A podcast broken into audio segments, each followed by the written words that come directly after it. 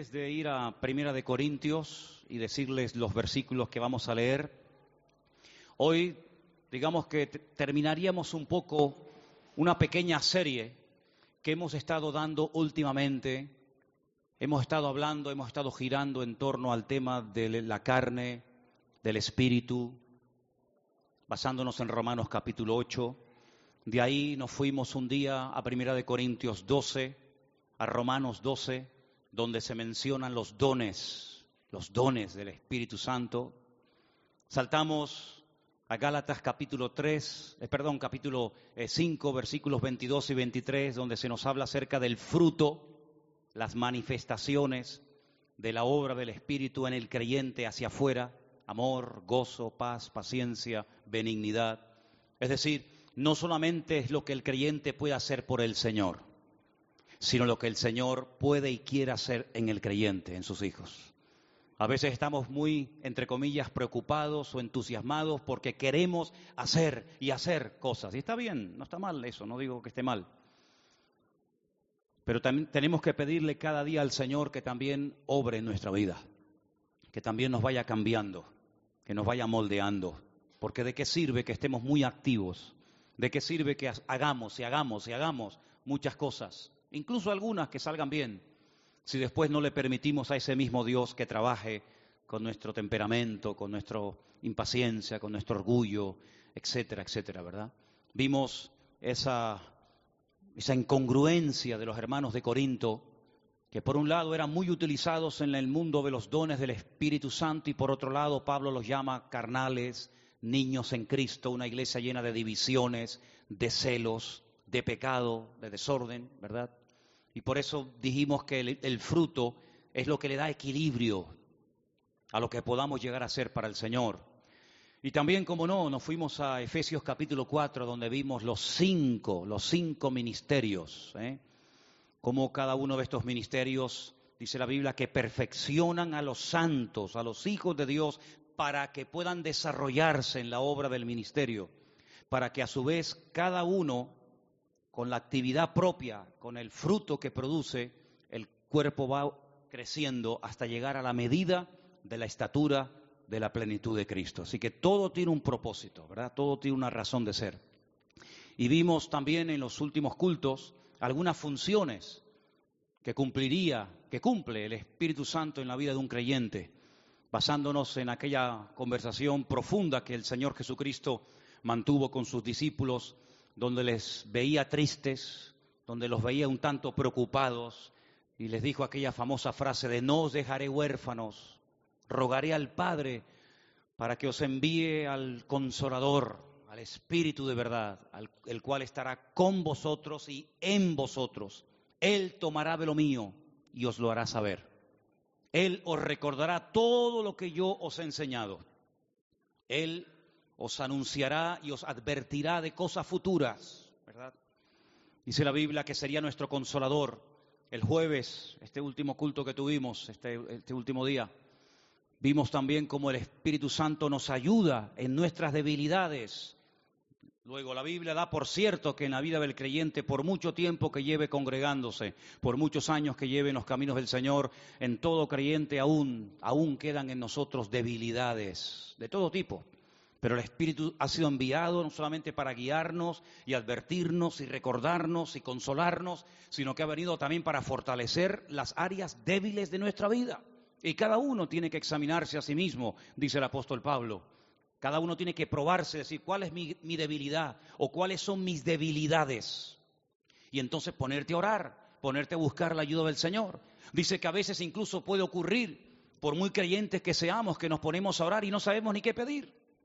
Pero sin embargo dice que el Espíritu Santo rogaría, intercedería a través de nosotros con gemidos indecibles al Padre, porque Él sabe lo que el Padre eh, eh, quiere darnos y sabe lo que nuestra vida necesita. Luego el Señor les dijo, a ustedes les conviene todo esto.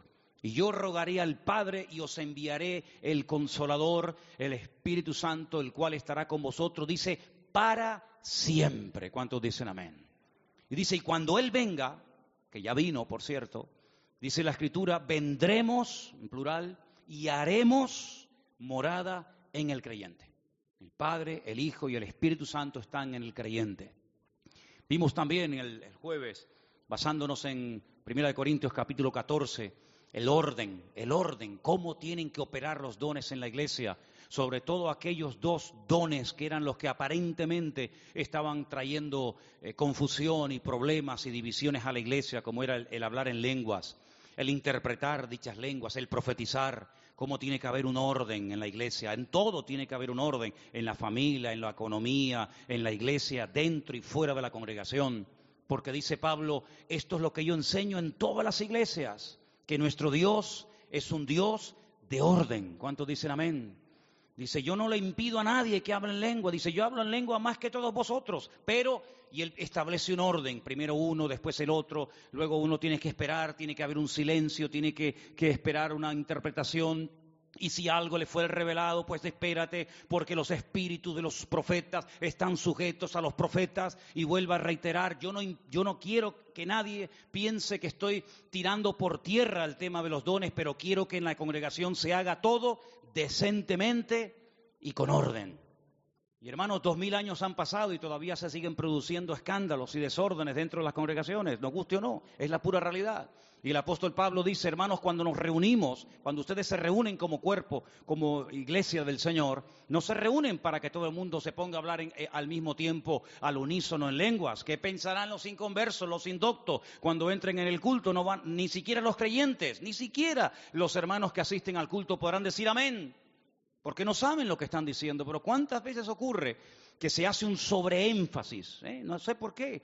No sé por qué no se hace un sobreénfasis al don de sabiduría o la palabra, o a palabra de ciencia o al, o al, o al don de discernimiento de espíritus o al don de, no sé, cualquier otro de los que mencione la Biblia en Romanos y en Primera Corintios, pero hay congregaciones que se han caracterizado a lo largo de la historia, desde su nacimiento hasta el día de hoy, y todo el mundo tiene sí o sí que hablar en lenguas. Cuando dice la palabra de Dios, todos en la iglesia son apóstoles, todos en la iglesia son profetas, todos en la iglesia tienen dones de sanidades, ¿verdad que no? Pues ¿por qué a veces hacemos un sobreénfasis sobre un don por encima de otros? Yo dije que el don más importante, ¿se acuerdan que lo dije el jueves cuando pregunté cuál es el don más importante? Y yo dije, el don más importante es el que hace falta en ese momento que se manifieste. Ese es el don más importante. Pusimos el ejemplo de la caja de herramientas. Usted tiene una caja de herramientas con un montón de herramientas. ¿Cuál es la más importante? Todas son importantes. Depende de lo que quiera hacer. Si quiere martillar, si quiere cortar, si quiere apretar, si quiere sacar. Depende de lo que usted quiera hacer. Tendrá que utilizar una u otra herramienta. En la iglesia dice la Biblia que nos ha puesto el Señor como los miembros del cuerpo humano. ¿Cuál es el miembro más importante del cuerpo? ¿Los ojos o la boca? Bueno, una vez le dije a una hermana, hermana, usted evidentemente no tiene el don de lenguas, pero tiene una lengua que parece un don, ¿eh? ¿Cuál es el miembro más importante del cuerpo? ¿Los oídos o los pies? Pues depende, hijo. Si quiero ir de aquí a la esquina, el oído no me sirve. Los pies. Pero si quiero escuchar lo que usted me está diciendo, ¿qué es más importante, los pies o el oído? Entonces, hay muchos miembros en el cuerpo, igual que en la iglesia. No hay dos iguales, es como los hijos, puedes tener 20 hijos y todos son diferentes. Mismo padre, mismo madre. Hace poco hablábamos de Jacob y Esaú, que es diferente uno de otro. Mismo padre, mismo madre, pero cada uno diferente, con su personalidad. En la iglesia exactamente igual, porque todos tienen que ser como clones. Hay iglesias que quieren clonar a los miembros y todos tienen que hablar en lenguas y todos tienen... No, hermano, el Señor es un Dios de variedad. ¿Cuántos dicen amén? Y sufrimos cuando se hace un sobreénfasis a un don y, nos olvidamos de otros. Es como si un brazo nos creciera, nos creciera y no parara de crecer y el otro se quedara pequeño. Seríamos un monstruo, sería algo deforme. En la iglesia, en el cuerpo de Cristo, todo creyente tiene el deber, tiene la obligación de descubrir cuál es su don o sus dones. Como mínimo, todo creyente tiene uno, como mínimo. Pero lo que ocurre es que muchas veces hay dones que son complementarios. Sin este, este no opera. Si usted tiene este pero no tiene este, es como si usted remara con un solo remo. ¿Qué ocurre? Comienza a dar vueltas en círculo y no avanza. En la iglesia avanzamos cuando cada uno ocupa su lugar. Lo peor que hay es cuando este quiere ocupar el lugar del otro y el otro quiere ocupar el lugar de este y se producen competencias y se producen rivalidades. Y la iglesia se convierte en una especie de plataforma donde venimos a lucir, que bien canto, que bien toco, que bien hago esto, que bien hago lo otro. Y, hermanos, los dones no son para autofinanciarnos a nosotros mismos. Los dones no son para catapultarnos a nosotros mismos y demostrarle al mundo o a los creyentes lo sabio y lo bueno que somos, sino que los dones y todo lo que hacemos es para la gloria y la honra del Señor y para levantarlo solamente a Él en alto, dice la Biblia. Y cuando Él sea levantado en alto, dice la Biblia, los hombres serán atraídos hacia Él. Y si queremos ahondar más en esto, en Juan capítulo 3, el Señor Jesucristo le dijo a un rabino muy famoso de su época llamado Nicodemo, y hasta que el Hijo del Hombre no sea levantado en alto, pero bien en alto, como Moisés levantó la serpiente en el desierto, pues los hombres no serán atraídos hacia Él.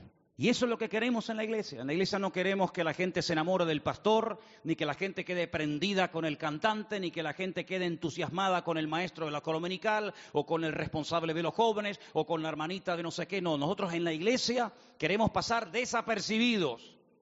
Y queremos que la gente mire a Cristo y que vayan a Cristo a través de nosotros. ¿Cuántos dicen amén? Y si a alguien se le ocurre levantarse y ocultar el rostro y ocultar la, la, importancia de mirar y de adorar al Señor, esa persona está totalmente fuera de lugar y le está robando la gloria a Dios y no queremos que en la iglesia nadie le robe la gloria al Señor. ¿Cuántos dicen amén? Ahora, cuando el Señor dice yo enviaré el Espíritu Santo, la pregunta es, ¿enviarlo a dónde? Sabemos que eran los creyentes. Sabemos que esa conversación la mantuvo el Señor con sus discípulos, con los, creyentes de la época. Pero ¿a dónde iría el Espíritu Santo? Porque cuando usted va a la Biblia, usted encuentra lugares, usted encuentra cosas y usted encuentra personas que uno dice, bueno, eh, el arca de Noé, ¿dónde la estuvo construyendo Noé? Y la Biblia dice dónde la estaba haciendo Noé y dónde se encuentra hoy en día. La Biblia nos, dice dónde estaba el templo, dónde, en Jerusalén, no había que ir a Samaria, no había que ir a, a Capernaum, el templo estaba en Jerusalén. ¿Y dónde en Jerusalén? En el monte Moriah, allí estaba el templo. ¿Y el tabernáculo dónde estaba? Bueno, estaba donde estuviera acampado en ese momento el pueblo de Israel, desde que salió de Egipto hasta que entró la tierra prometida.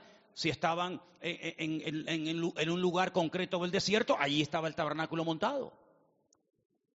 ¿Y dónde estuvo el pueblo de Israel como esclavo durante más de 400 años? En Egipto. ¿Y dónde estuvieron, eh, digamos, también no como esclavos, sino estuvieron cautivos durante 70 años? En Babilonia. Y uno ve que en la Biblia los sitios están muy bien ubicados. ¿Y dónde vivía el Señor? ¿Y dónde nació? ¿Y dónde murió? ¿Y dónde se crió? ¿Y a dónde fue cuando lo perseguía Herodes? Todo está muy bien especificado en la Biblia. Pero el tema del Espíritu Santo, ¿dónde está? ¿Dónde vive? Vamos a leer en Primera de Corintios capítulo 6 algo muy muy interesante. Y ahora para poder entender estos textos, así como yo les dije el otro día que para poder entender la carta de Pablo a los romanos, uno tiene que conocer las costumbres que se practicaban en aquel tiempo, porque toda la carta de Pablo a los romanos o mucha parte de la carta que Pablo le escribe a estos hermanos está basada en las costumbres de la época. Está basada en las costumbres del imperio romano, en la idiosincrasia de la época, para poder entender un poco lo que Pablo intenta transmitirles y enseñarle a los corintios. Uno tiene que ponerse en el lugar de esta iglesia y retroceder un poco mentalmente, con un poco de, de imaginación y decir cómo era esta congregación. Era grande, era pequeña, ¿Cómo era la sociedad de Corinto? Bueno, vamos a ver todo eso un poco esta tarde, por favor. Primera de Corintios, capítulo 6, Voy a leer a partir del versículo 13. Esta primera frase que voy a leer era una frase típica de Corinto, era una frase típica basada en la filosofía, en el estilo de vida de los gnósticos de la época, del pensamiento griego. Las viandas para el vientre y el vientre para las viandas. Así hablaban los inconversos. Así hablaban los gnósticos de la época. Las viandas, la comida es para el estómago y el estómago es para la comida. Pero ahora Pablo utiliza esa frase y dice, pero tanto lo uno como lo otro destruirá Dios. Y ahora viene una enseñanza realmente revolucionaria a través del apóstol Pablo. Porque lo que Pablo va a transmitir aquí que para nosotros es normal y, decimos amén y no hay ningún problema. En aquella época nadie hablaba, nadie se expresaba así, sino más bien todo lo contrario. Pablo dice algo tremendo. Durante siglos se creyó todo lo contrario, que el cuerpo no es para la fornicación, sino para el Señor y el Señor es para el cuerpo. ¿Cuántos dicen amén? No tenemos ningún problema en explicar mucho esto, pero les dije, hay que retroceder dos mil años atrás y meternos en la mentalidad y en la cultura de aquella época donde se decía que el cuerpo era malo. El cuerpo, como decían los filósofos griegos de la época, es la cárcel, la cárcel del alma, la tumba del espíritu. Es una desgracia que nuestro espíritu se encuentre encarcelado dentro de un estuche llamado cuerpo. Eso es lo que enseñaban los griegos. Y como esto estaba tan interiorizado, tan impregnado en la cultura griega de que el cuerpo era malo, el cuerpo era malo, el cuerpo es materia, el cuerpo no sirve para nada, había dos grandes corrientes de la época. Unas decían, como el cuerpo es malo, lo que hay es que castigarlo. Y había gente en aquella época que se fragelaban y se mutilaban y se subían a lo alto de una columna y estaban años y años, se amarraban un brazo a la espalda o una pierna a la espalda y se hacían daño y se torturaban porque el cuerpo era malo y había que torturarlo y había que castigarlo. Pero en Corinto, esta posición, digamos, no estaba muy de moda. En Corinto se habían ido al otro extremo. Como el cuerpo es malo, vamos a darle al cuerpo el gusto y que haga todo lo que quiere y le vamos a conceder todo cuanto desee. Y había gente que moría comiendo. De tanto que comían, y perdonen, vomitaban y volvían a comer, y volvían a comer, había gente que moría reventados, porque el cuerpo quería comer y ellos le daban comida. Había un templo a la diosa Afrodita, y en ese templo dice la historia secular que había mil jóvenes, mil prostitutas, entre comillas, sagradas que cuando iban los hombres a adorar al templo de Afrodita, estas mil jóvenes, estas mil chicas prostitutas consagradas para el culto a Afrodita, se ofrecían a los hombres. Y el culto consistía en, orgías y en fornicación. Y también había un grupo de jóvenes que se acostaban con otros hombres. Homosexualidad, sodomía, lesbianismo. Era un desastre total. Y algunos de los que lograron salir de ese, de ese ambiente de inmoralidad y de corrupción y de perversión y de, y de promiscuidad sexual a la máxima potencia, llegaron a creer que la única forma de poder servir y adorar y de honrar al Señor era con el espíritu, pero nunca con el cuerpo. Y por eso encontramos casos en la iglesia de Corinto de hermanos que se consideraban creyentes, pero luego eran fornicarios. Y luego practicaban todo tipo de depravaciones sexuales, porque como tenían en la mente de que el cuerpo era malo y que el cuerpo no se podía controlar y no se podía dominar, lo que hay que hacer es adorar, orar y entregarle el alma, entregarle el espíritu al Señor, pero el cuerpo que haga lo que le dé la gana.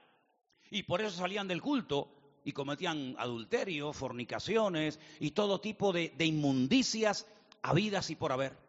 Y cuando el apóstol Pablo se informa de todo este estilo de vida de la iglesia de Corinto, dice, en absoluto esto es correcto.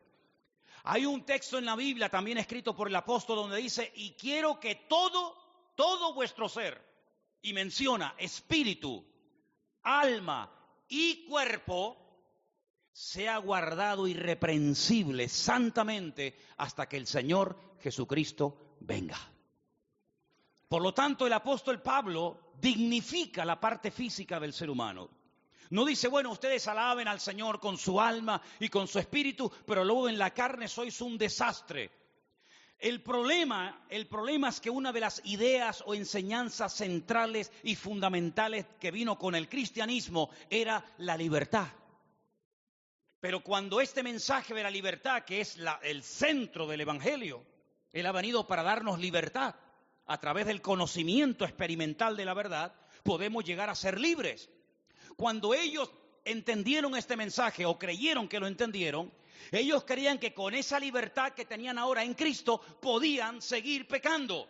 Y la libertad que tenemos en Cristo no es para seguir pecando, sino es para poder sujetar la carne y para poder decir no cuando la carne quiere decir sí y poder tener dominio propio, porque la Biblia dice que cuando el Espíritu Santo viniera, el apóstol Pablo se lo recuerda a un pastor de la época llamado Timoteo, que el Espíritu Santo que mora en nosotros es un espíritu de amor, de poder y de dominio propio, de control.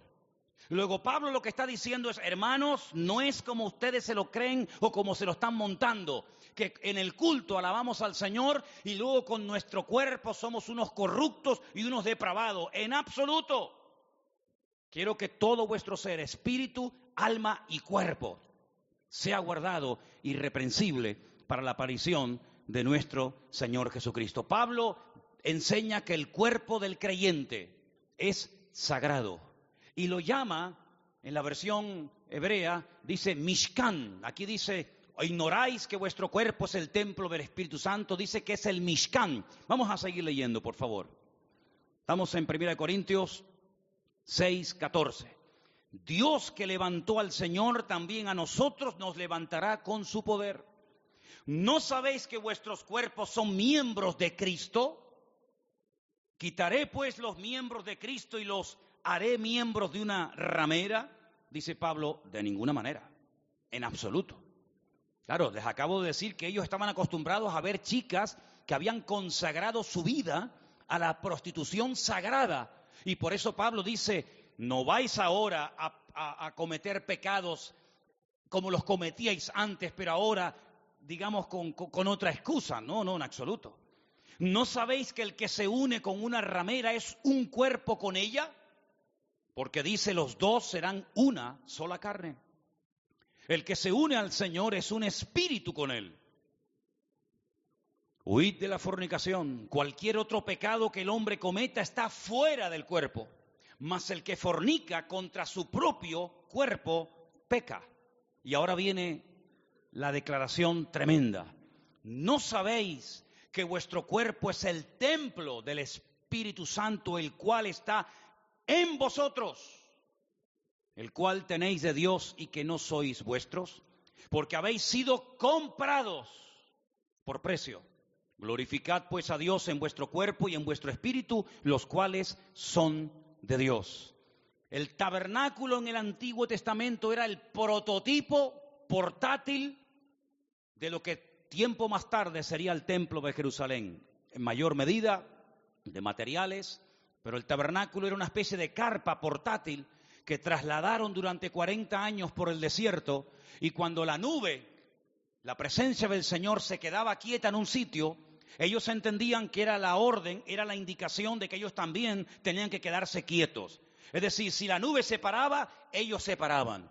Si la nube se levantaba y iba en una dirección, ellos lo único que tenían que hacer era levantar el campamento y seguir a la nube. Y así fueron guiados durante 40 años montaban el tabernáculo y alrededor del tabernáculo, tres tribus al norte, tres al sur, tres al este y tres al oeste, total doce tribus y en el centro estaba el tabernáculo, lo que ustedes llaman vulgarmente la estrella de David.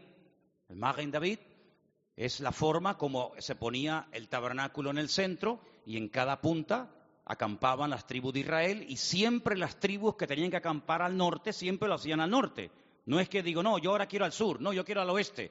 Las tribus del norte siempre estaban en su lugar, y, las del sur, y las del este, y las del oeste, y la gloria, la presencia, el Mishkan, el tabernáculo, siempre en el centro. Y, aquel tabernáculo era el lugar donde se iban a presentar los sacrificios. Era el lugar donde Dios se entrevistaba con Moisés y Moisés se entrevistaba con Dios. Estaba dividido en tres grandes sesiones, una pública, una abierta, donde podía entrar todo el mundo, que se llamaba el atrio, una más interior, bajo techo, bajo las lonas de aquella piel de, de cabras, que se llamaba el lugar santo, y una más profunda, donde solamente podía entrar una vez al año el sumo sacerdote donde estaba el arca de la alianza, a tener una íntima comunión con Dios y a, hacer expiación por el pueblo durante un año. Así que estas tres partes, atrio, lugar santo y lugar santísimo, eran las mismas tres partes en las que se dividía el templo cuando Salomón lo construyó, exactamente igual, más grande, pero exactamente igual. Y la Biblia nos enseña que nuestro cuerpo es el tabernáculo de Dios y hay un espíritu, alma y cuerpo.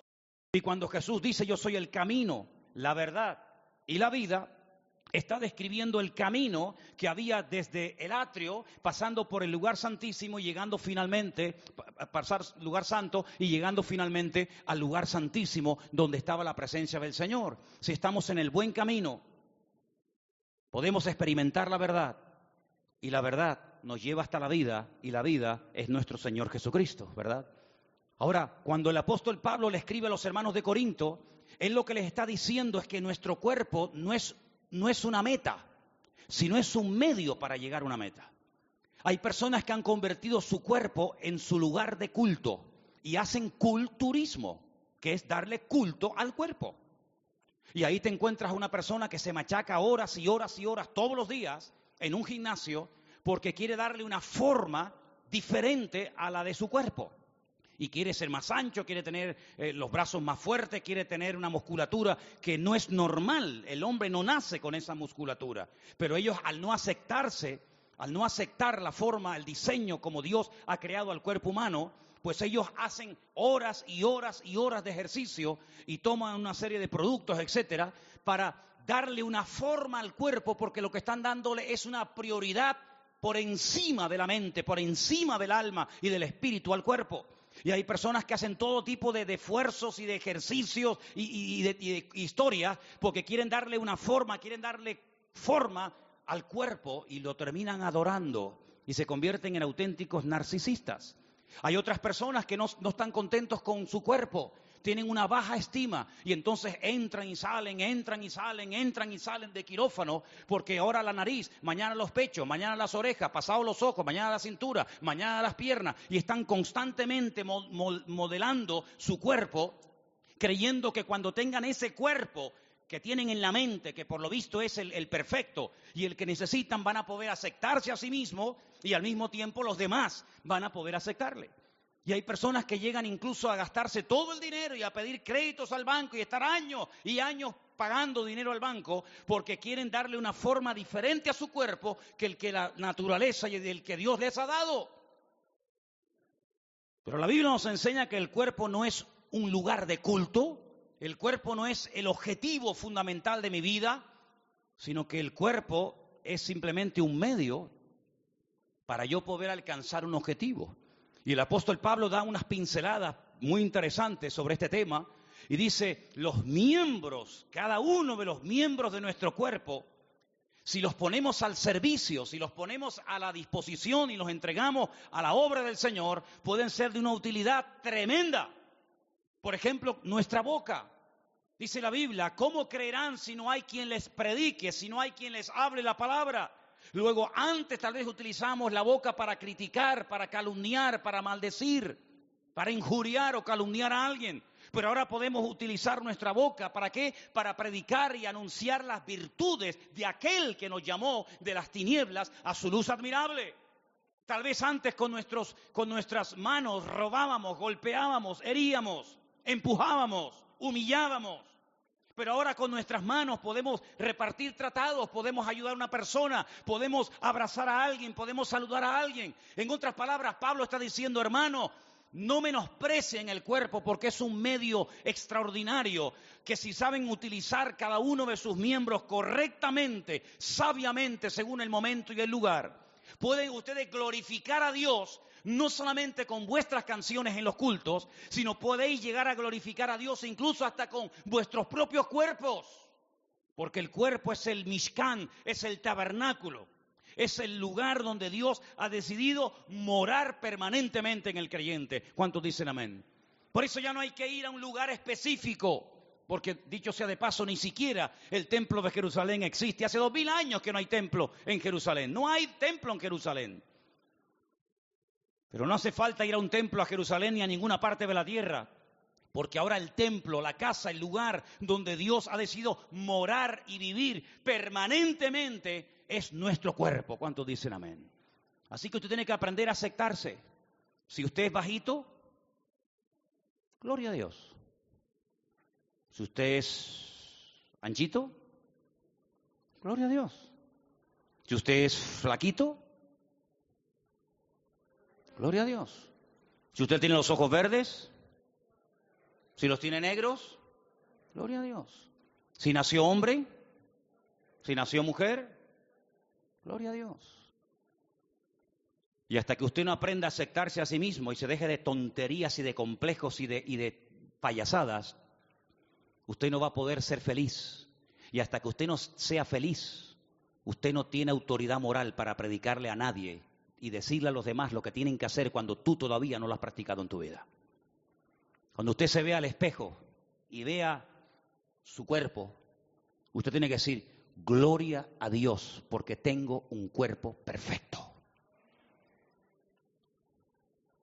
No lo han dicho muy convencido, pero me da exactamente igual. Me da exactamente igual. A estas alturas de mi vida me da igual si me dice amén o no me dice amén. Al principio me, me ponía triste, ya me da igual. Cuando usted se ve adelante dice, gloria a Dios por este cuerpazo que Dios me ha dado. Porque es el que Dios me ha dado, no hay otro. No hay que imitar, no hay que copiar. No hay que ir a internet, no hay que ir a Hollywood, no hay que ir a ningún lugar para que me cambien y me transformen. Porque doy gracias a mi Dios, porque todo lo que pueda tener el mejor cuerpo del mundo, yo lo tengo exactamente igual. Y las medidas, el tamaño, el color, el sexo, todo lo que Dios me ha dado, yo doy gloria a Dios y doy gracias al Señor porque puedo caminar con mis piernas y puedo ver con mis ojos y puedo tocar con mis manos y puedo oír con mis oídos y puedo hablar con mi boca y, mi corazón late y mis pulmones funcionan y mis riñones funcionan y le doy gloria a Dios porque mi creador me lo ha diseñado perfectamente hasta el día de hoy y las glorias para nuestro Dios. ¿Cuántos dicen amén? Aleluya. Y lo voy a utilizar para la gloria de Dios. Amén. Ahora bien, También los gnósticos y los griegos de la época tenían una frase, un eslogan. Versículo 12. Ellos decían, todas las cosas me son lícitas. Eso era una frase, no es, una frase eh, original de Pablo. No, eso ya lo decían los griegos. Todo me es lícito. Es decir, puedo hacer lo que me da la gana. Y Pablo la utiliza. Y Pablo dice, sí, todo me es lícito, pero él añade algo más mas no todo conviene. Todas las cosas me son lícitas, mas yo no me dejaré dominar de ninguna de ellas. Y eso sí que no lo decía nadie. Eso es la enseñanza revolucionaria y transformadora del Señor a través de la pluma de Pablo. El mundo lo tenemos allá afuera. Podemos tomar café, sí, pero nunca me dejaré dominar por el café. ¿El café es bueno? ¿Por qué no? Pero yo no me voy a dejar dominar. Y si no tomo café un día, me entra la paranoia y estoy que me subo por las paredes, entonces tienes que dejarlo, amigo, porque entonces ya te domina.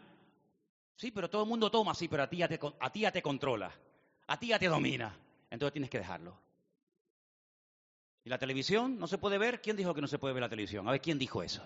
Yo me acuerdo un famoso predicador, ya está en la presencia del Señor, durante muchos años en los estadios donde predicaba se llevaba un montón de televisores y se, y se liaba martillazos con la televisión y los rompía porque decía literalmente la televisión es el cajón del diablo.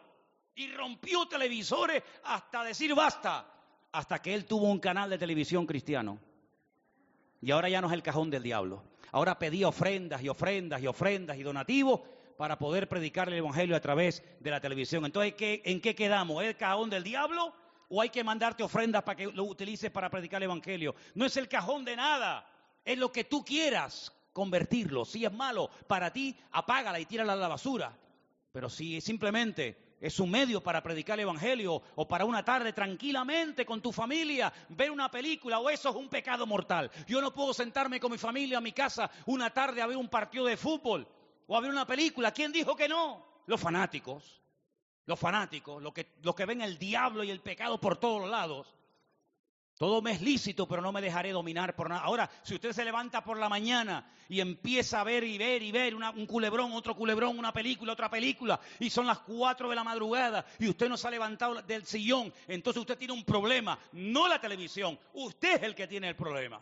Y Pablo dice, todo me es lícito, pero yo no me dejaré dominar por nada. El ordenador es malo. Mire, ¿dónde están? Ahí, estaba mirando para allá. Ahora, ¿cuánta gente hay ahí? ¿Ahí ¿De dónde hay gente, hermanos? ¿De Estados Unidos? De Israel. Ahora mismo en directo hay hermanos de Estados Unidos, probablemente sea nuestro hermano Adán, con su esposa, y hermanos de Israel que nos están viendo ahora mismo en directo. Damos un aplauso para ellos, que lo oigan bien fuerte. Amén. Señor los bendiga grandemente. La tecnología es mala. No, mire hermano, estamos llegando ahora en directo, en este momento. Estamos llevando el Evangelio a hermanos que están en Israel, en otro continente, que están en Estados Unidos. Pero si usted está todo el santo día delante de un aparato, de un ordenador, y venga a contar cosas, y venga a ver tonterías, y venga a darle lugar al diablo, y, y cuidado con el fuego, entonces el problema no está en el ordenador, el problema está en usted que se ha dejado dominar y controlar por la tecnología en vez de utilizarla para la gloria de Dios y para la predicación del Evangelio. Por lo tanto, queridos hermanos, lo que el apóstol Pablo está diciendo, sí, ustedes dicen todo me es lícito, pero yo les digo sí, pero añado algo más, pero no todo conviene. Porque en el momento en el que algo o alguien me domine y me controle mi tiempo, mis palabras, mi salida y mi entrada, entonces tienes que reconocer, querido, que tienes un gravísimo problema en tu vida. Y tendrás que pararte y decir, Dios mío, libérame de esto. Ahora, ¿qué ocurría con las hermanitas que iban a la iglesia y que habían sido prostitutas en el templo de Afrodita? Porque claro, hablamos de los hombres que iban antes de convertirse al templo de Afrodita y cometían fornicación. Y, incluso después algunos de convertirse seguían porque decían, bueno, con el cuerpo peco, pero con el espíritu alabo al Señor. Y Pablo dice, eh, no, no, no, no. No es por la mañana con Afrodita y por la noche con el Señor. No es con el espíritu al Señor y con el, con el cuerpo al diablo. No. Pero ¿y qué pasaba con las hermanas que habían estado en ese culto Afrodita, que eran prostitutas sagradas y se convertían al Señor? Cuando entraban por la puerta de la congregación, todo el mundo las reconocía. ¿Por qué? Hombre, vamos a ver, si, si, las prostitutas tienen una forma de ser y una forma de andar y una forma de vestirse muy característica, ¿sí o no? Pero no era por eso es porque aquellas mujeres tenían el pelo rapado al cero, como una bola de billar. No tenían pelo. Esa era la forma como ellas consagraban su cuerpo a la promiscuidad sexual. Se rapaban completamente el pelo. Y toda mujer que fuera por la, por la vida, por la calle calva, es que había ejercido la prostitución. Y ahora esas hermanas venían a la iglesia y usted sabe que en la iglesia hay de todo. Hay algunos que dirían,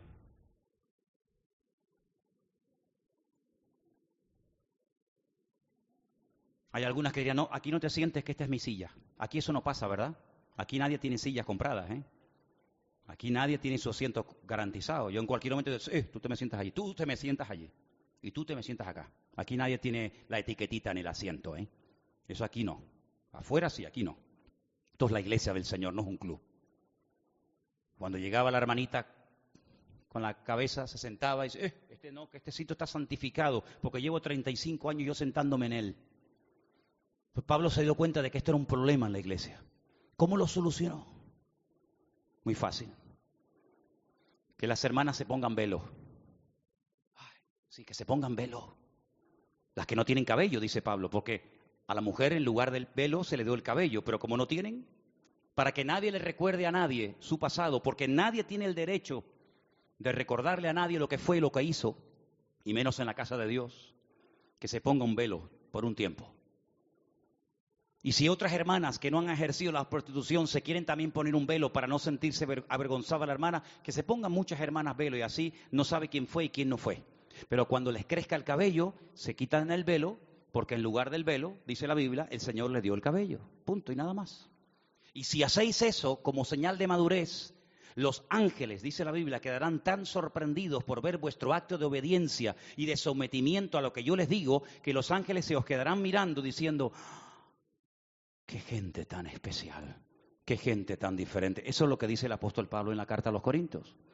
Entonces, hermano, la Biblia nos enseña que tenemos que cuidar el espíritu y tenemos que cuidar la mente y también tenemos que cuidar el cuerpo. ¿Cuánto dice el amén?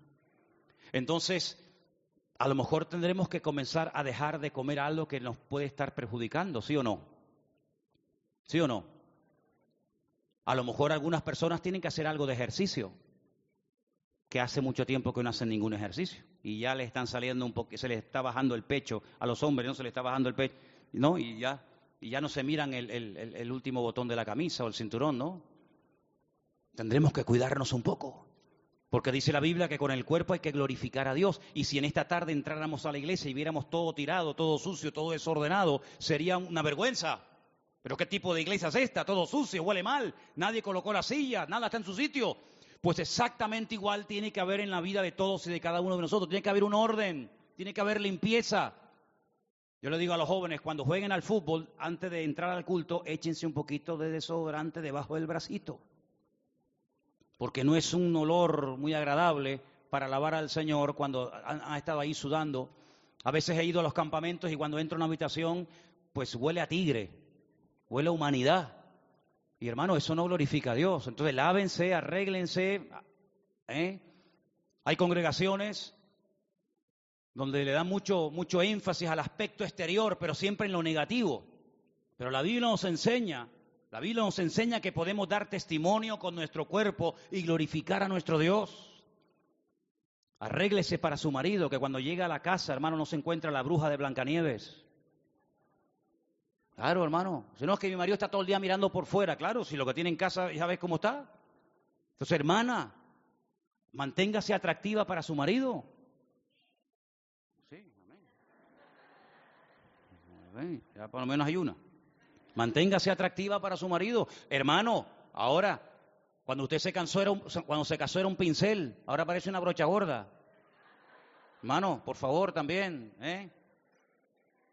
Entonces, cuidemos nuestro aspecto exterior. Ay, es que esto no es muy espiritual. Pues será para usted que no es espiritual. Pero saben, hermanos, que nosotros hace años, años, cuando empezamos a servir al Señor, había un matrimonio que estuvo a punto de divorciarse y yo le he contado en otras ocasiones y orábamos y aconsejábamos y, hacíamos de todo lo que sabíamos en aquel momento. Y no había manera hasta que descubrimos cuál era el problema. Que él no se lavaba los dientes. Y la gente cuando pasaba por su lado caían al suelo, pero no precisamente por el poder de Dios. Y claro, la mujer lo rechazaba. Y usted sabe, cuando, cuando el hombre, la mujer lo rechaza, se convierte como un oso enjaulado. Y se enfadaban, tú no me quieres, que no sé qué, que no sé cuánto, hasta que le dijimos, hermano, su problema se arregla ni con ayuno ni con oración. Este género solamente sale con cepillo y pasta de dientes. Problema solucionado. Entonces, hermano, cuídese. Hermanos, cuídense. Joven, cuídense. Hermanas, cuídense. Cuiden su aspecto físico.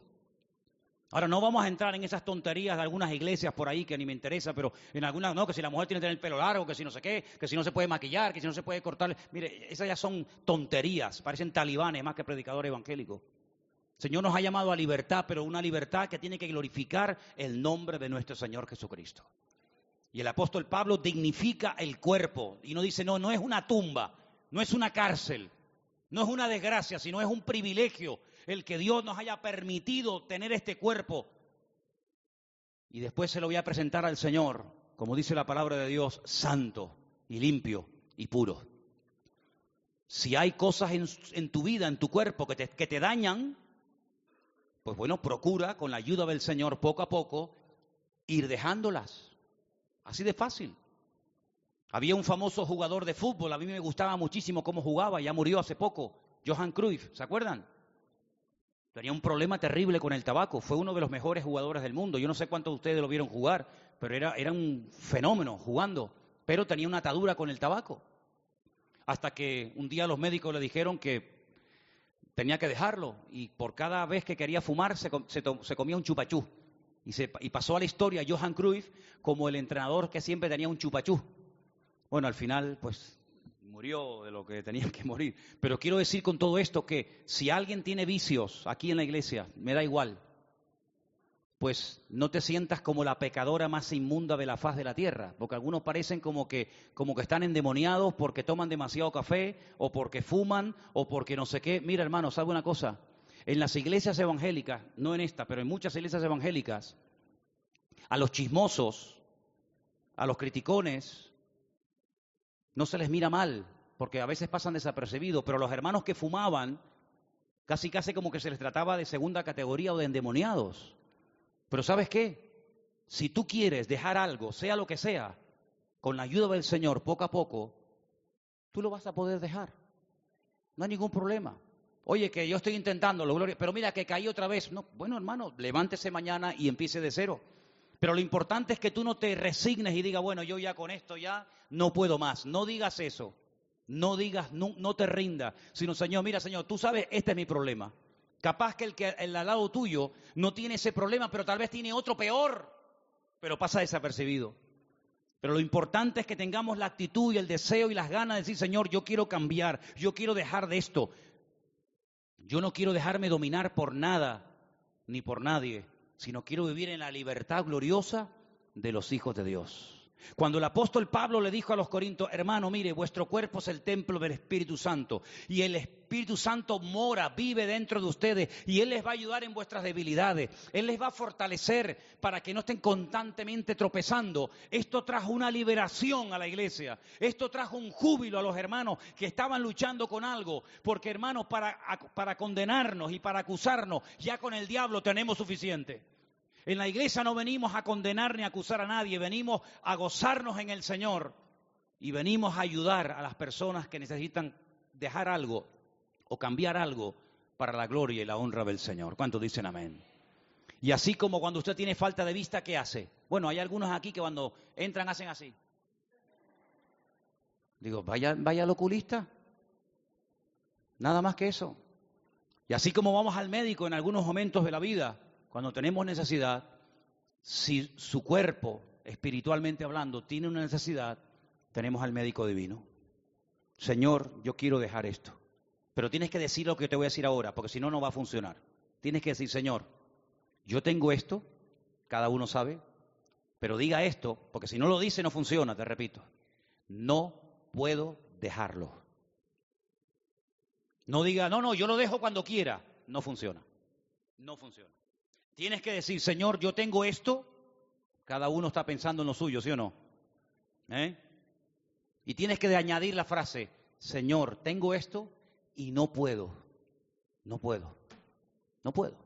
Me controla. Me domina. Es más fuerte que yo. Parece mentira. Pero tengo que confesarte que yo con esto no puedo. Y entonces le dice, Señor, pero como tú eres todopoderoso, yo te pido que la fuerza de voluntad que yo he perdido, porque hay vicios, no todos, pero hay algún tipo de vicios que tienen una, característica en común, y es que anulan la voluntad de la persona, lo, la anulan. Y como ya lo has practicado y lo has hecho tanto, la voluntad no existe. Entonces lo que tenemos que hacer es decir, Señor, yo he perdido el control, yo he perdido la voluntad, y por eso vengo a ti, para que tu control, tu poder y tu autoridad vengan a mi vida y yo pueda superar esto en el nombre de Cristo. ¿Y sabes cuánto tiempo tienes para superar esto? Toda la vida. Toda la vida. Tienes de aquí a que te mueras para ir superando todo con la ayuda del Señor. Quiero que ahí donde estás cierres tus ojos y le diga, Señor, gracias por mi cuerpo. Así, así de fácil. Gracias por el cuerpo que tú me has dado.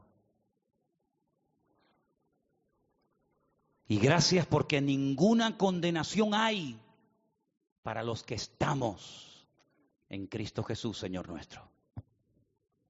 No hay condenación. La condenación te la pones tú encima. No le eches la culpa al Señor. Tú eres la que te estás condenando. El Señor no condena, el Señor viene a salvar, no a condenar. Luego, cuando vienen pensamientos de condenación, no son pensamientos de Dios. Es el diablo el que viene y te acusa y te señala con el dedo y te dice, ¿y tú? ¿Y tú que eres creyente o cristiana de hace tantos años y todavía esto y aquello? En el nombre de Jesús, sí es verdad. Todavía tengo esto. Pero el Señor es mi Señor, es mi Salvador, es mi Dios. Y con la ayuda del Señor lo voy a ir superando. Hay casos, y se han contado aquí, de personas que así, de un momento para otro, han dejado algo fulminante. Pero generalmente no suele ser así. Generalmente lleva tiempo. porque el cuerpo se ha habituado tanto a eso. Y muchas veces el Señor hace que tengas que pelear cada día para que no te confíes y bajes la guardia y digas, ya lo he superado, y ahí viene el enemigo y te da el palo otra vez. Señor, yo no puedo con esto, yo confieso mi impotencia, yo confieso mi incapacidad, pero todo, todo lo puedo en Cristo que me fortalece. Y el Señor está conmigo y mayor es el que está conmigo que el que viene contra mí. Y con tu ayuda y con tu respaldo y con tu bendición, yo me levanto y declaro victoria, Señor. Y sé que tú estás conmigo y no me has desechado, porque mis debilidades nunca van a anular el poder y el efecto de la sangre de Jesucristo en mi vida. Gracias Señor, porque el diablo ha sido derrotado y vencido en la cruz. Y yo estoy juntamente con Cristo, aunque todavía en mi cuerpo hay debilidades y, y carencia, pero yo soy un hijo tuyo y yo quiero que en esta tarde tú confieses victoria. Ya bastante derrota confesado y vivido. Confiesa a confesar victoria. El Señor está conmigo. Soy un hijo de Dios. El poder del Señor está conmigo y yo en el nombre de Jesús soy más que vencedor. Y voy a ver la gloria de Dios en mi vida, porque en esta tarde se lo pido a mi Señor con todo mi corazón. Aleluya. Ahí donde estás, habla con Él y dile, Señor, fortaléceme. Aleluya. Fortaléceme, Señor. Ayúdame, ayúdame, Señor. Y que cada día me sienta más fuerte en ti, más dependiente de ti, Señor. Porque yo sé que tú estás conmigo y nunca me has abandonado. Y tú eres mi fortaleza, mi escudo, mi ayuda en todo momento de la vida. Aleluya. Y si quieres y lo sientes, ora por la persona que está a tu lado. Tómalo de la mano si es tu hija, tu marido, tu esposa, tu hijo. Ora, ora por alguien. Pídele al Señor por alguien. Ahí donde estás, dile Señor, pido por mi hermano, por mi hermana, para que tú en tu nombre, nombre poderoso de Jesús, mi Señor, tú lo bendigas también a él. Gracias, Señor. Te adoramos, Señor Jesús.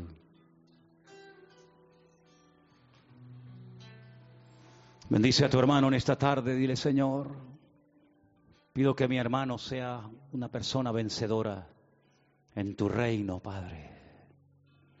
Aleluya, digno eres. Así, Señor, oramos los unos por los otros. Oramos por nuestros hermanos que nos están ahora siguiendo en sus casas por internet. Los bendecimos a ellos. Señor, que tu bendición esté siempre sobre nuestra vida. Dependemos de ti, mi Señor. Tú eres digno de alabanza, tú eres digno de gloria. Gracias, Señor.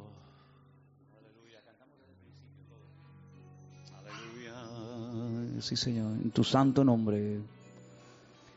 No te impacientes a causa de los malignos ni tengas envidia de los que hacen iniquidad, porque como hierba serán pronto cortados, como la hierba verde se secarán, porque como hierba serán pronto cortado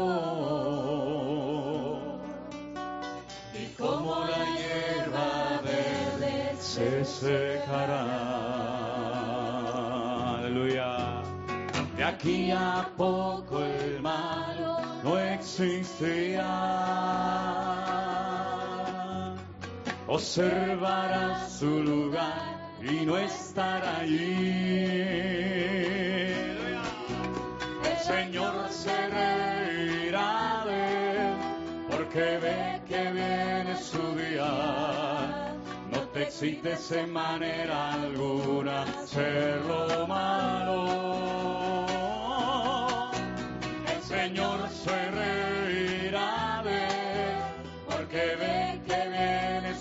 Porque si te hacen manera alguna se lo amo,